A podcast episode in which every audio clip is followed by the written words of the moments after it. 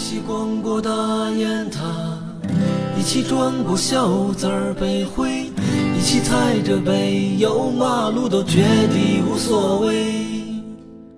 Hello，大家好，欢迎收听本期《行走的背包》。本节目是由喜马拉雅、US Club FM 联合制作播出。我是你们的老朋友主播大江，欢迎大家关注我的微博“谦大江”，谦虚的谦，也可以来我的公众号“大江星球”和我分享有趣好玩的旅行体验。那最近呢，大江也开通了抖音号，一直好奇大江长相的小伙伴呢，可以搜索“大江浪啊浪”找到我。一起登上南门城墙，一起放过许愿那上回呢，咱们说到了大江过年是去西安过的啊。说实话，去西安过年还是挺特别的。为什么呢？早在西汉时期，汉武大帝刘彻在长安颁布了太初历，将岁首固定为正月初一，所以呢，西安也是年的原始之地。那这样一次特别的机会，对历史说实话还挺感兴趣的大江呢，来到这样一个年的源头城市西安来扒一扒年味。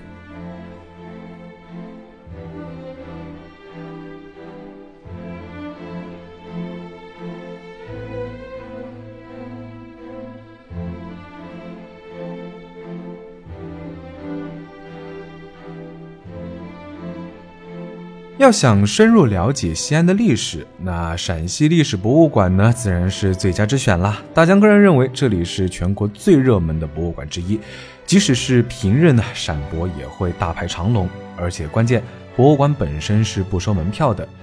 嗯，但是呢，大江在这还是建议大家可以花三十块钱买一张珍宝馆的门票，这样呢就可以直接从快速通道进馆参观。说实话，以前呢觉得博物馆的文物都有点冷冰冰的，而且看起来有的时候还略显诡异。但是长大了之后呢，觉得他们好像每一件都会说话，那背后的故事呢都可以听得如痴如醉。那陕西历史博物馆里的展品是琳琅满目，时间跨度呢长达一百多万年，浓缩了中华民族的历史精华。那在馆中参观呢，也就像是置身在知识的海洋、历史的长河里面一样。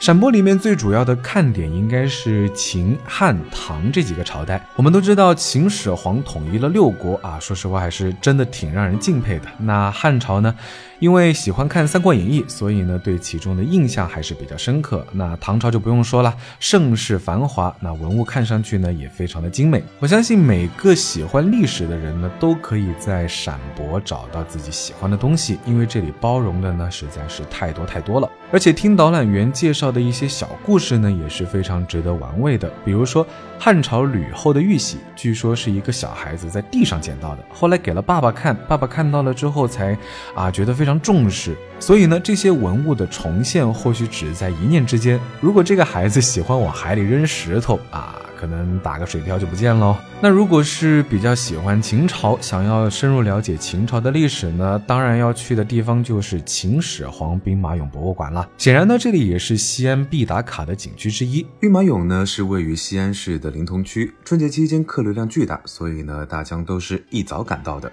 据说我去到的前一天，大年初四呢，兵马俑是接待了十六万人的游客。说实话，真的是堪比火爆的十一黄金周。嗯，这么说吧，景区内最大的一号坑呢，大概有六千个兵马俑，已经修复好展出的呢，大概有一千多个。那么十六万人次呢，就相当于一个兵马俑平均要接待十几位游客。那兵马俑呢，其实之前大江来西安就有看到过，所以说啊，好奇心不是特别强。但是最吸引我的呢，还是这里的讲解，因为讲解员说兵马俑都是单眼皮，那在秦朝的时候，单眼皮其实就是帅哥的标准。而且导游说，葛优曾经在这里找到了跟他有百分之九十七相似的一尊俑。呃，说实话呢，那这也让大江觉得非常好奇啊。不过好像找了两个多小时，依然没有找到和大江相似的兵马俑。会不会是大江太 生活富足，太胖了点？一号坑展出的俑是最多的，有一千多个。那二号坑其实也挺大的，现在只是挖了一点弩兵的方阵。因为是作战部队，所以呢，每一个都是英姿飒爽，更具有观赏性。我们呢也有理由相信，等待挖掘修复完毕之后呢，这里将取代一号坑，成为最具观赏性的坑。但是现在的技术，每年好像只可以修复十四五件，看来这是一个非常漫长的过程啊。那兵马俑呢，其实只是秦始皇陵的冰山一角，因为据探查，秦始皇陵并没有被盗过。那兵马俑只是整座陵墓的万分之三点五的大小，是陵墓的四百多个陪葬坑之一。那整座陵墓的大小有五十六点二五平方公里。相当于二点五个澳门，可能还要等上数百年，我们才能等到它全部开发。而且大家相信，一旦全部开发，这里一定可以改写历史课本，可能还会出现这样的景象，比如说啊，旅行社推出了秦始皇陵走马观花三日游、秦始皇深度七日游、住兵马俑主题酒店这样类似的旅游线路了。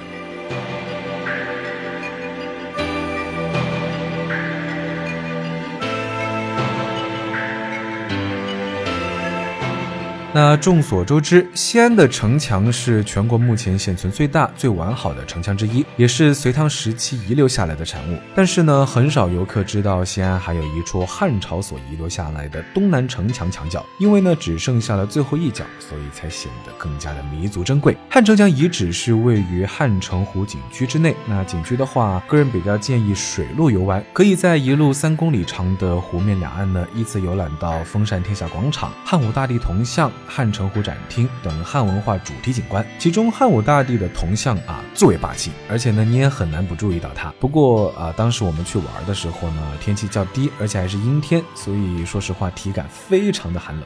那这也给我们游玩的质量呢和时间都打了折扣。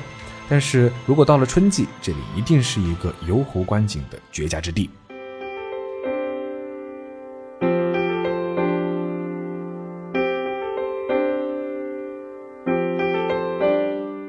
说实话，北方的冬季呢，真的是特别的冷，而且呢，随着夜幕降临，真的是更加的冷。大家站在外面都是在打哆嗦。不过呢，上网查了查，晚上的目的地还是非常值得一去的，而且到了那里呢，可以说是灯火辉煌，十分热闹。位于曲江区的大唐不夜城呢，是一处以盛唐文化为背景，集购物、餐饮、娱乐、休闲、旅游、商务为一体的仿古街区。那街口的位置呢，就在大雁塔的南广场，街长大概一点五公里。晚饭前呢，不夜城的游客显得不是特别的多，但是，一旦晚饭之后夜幕降临，不夜城的灯光打开，仿佛呢全西安的游客都来了，赶集的气氛，说实话真的还是挺浓的。顺着人潮呢，可以在不夜城里看到各种有年味的灯展，还有一些与新年主题相关的表演，吸引游客驻足停留。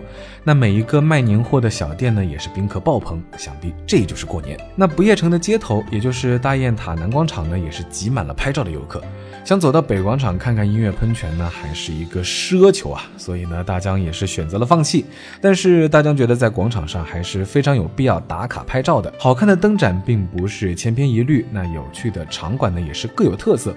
虽然网上好像有人戏称啊，这个是大唐不夜城灯具城啊，不过说实话呢，这里的灯展还是非常值得一看的。那比如这里适合小孩子玩的 VR 游戏、文创店、汉服租赁、拍照等等，都是值得体验的。那大江去到那儿呢，也只是去了一些网红场馆打卡，里面人和外面人比起来不算特别多，主要是光影的变换。不过呢，因为灯光它不停的变换，所以呢，拍照还是挺难拿捏的。不过一趟玩下来呢，还是非常奇幻的体验。那来西安玩呢，当然少不了要去吃西安的美食啦。这座网红城市呢，美食最出名的地方莫过于回民街。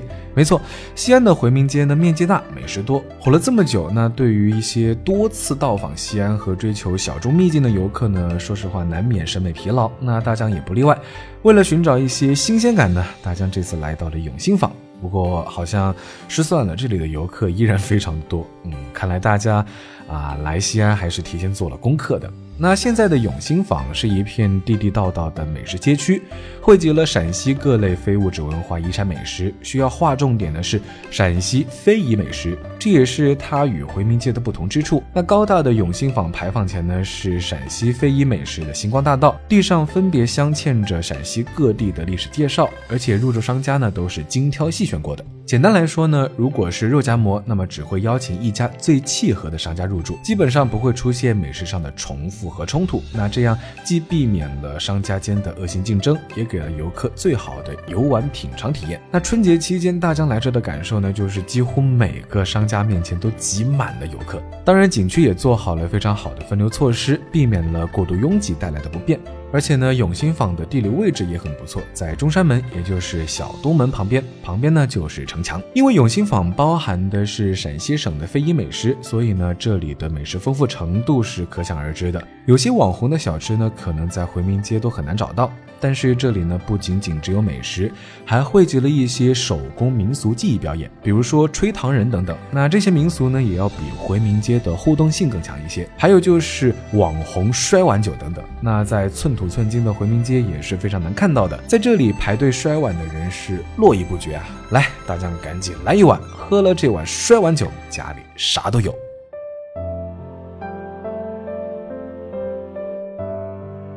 吃完美食呢，临走前也没闲着，民俗小纪念品呢继续买起来。不过一般来说，大家不是特别喜欢在旅游景点买纪念品，不是不喜欢，而是大多数纪念品其实都来自浙江义乌，千篇一律，而且少了纪念的意义。不过在永兴坊，如果你细细的去找呢，还是可以找到真正的当地的纪念品，还是值得一逛的。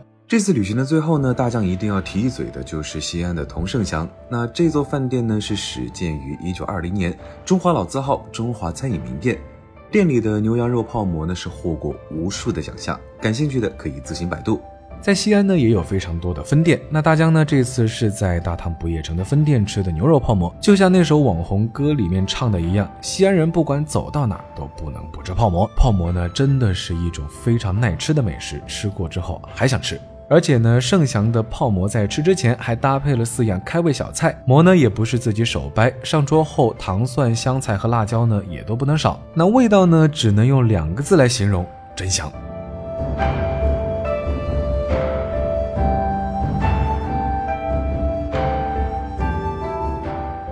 那大江这次整体在西安的行程呢，可以说的是美观、短暂，而且值得怀念。那美在西安的美食，美在西安的夜景，丰厚的人文。说实话，这几天还是完全不够的。就像之前我们说的那样，想过很多种方式的相遇，却这样不期而遇，在春节里，从此路过呢，便到过，一日看尽长安灯。你好，西安，再见，西安。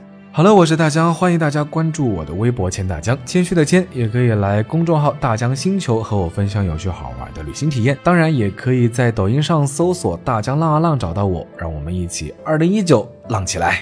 我们下期节目再见，拜了个拜。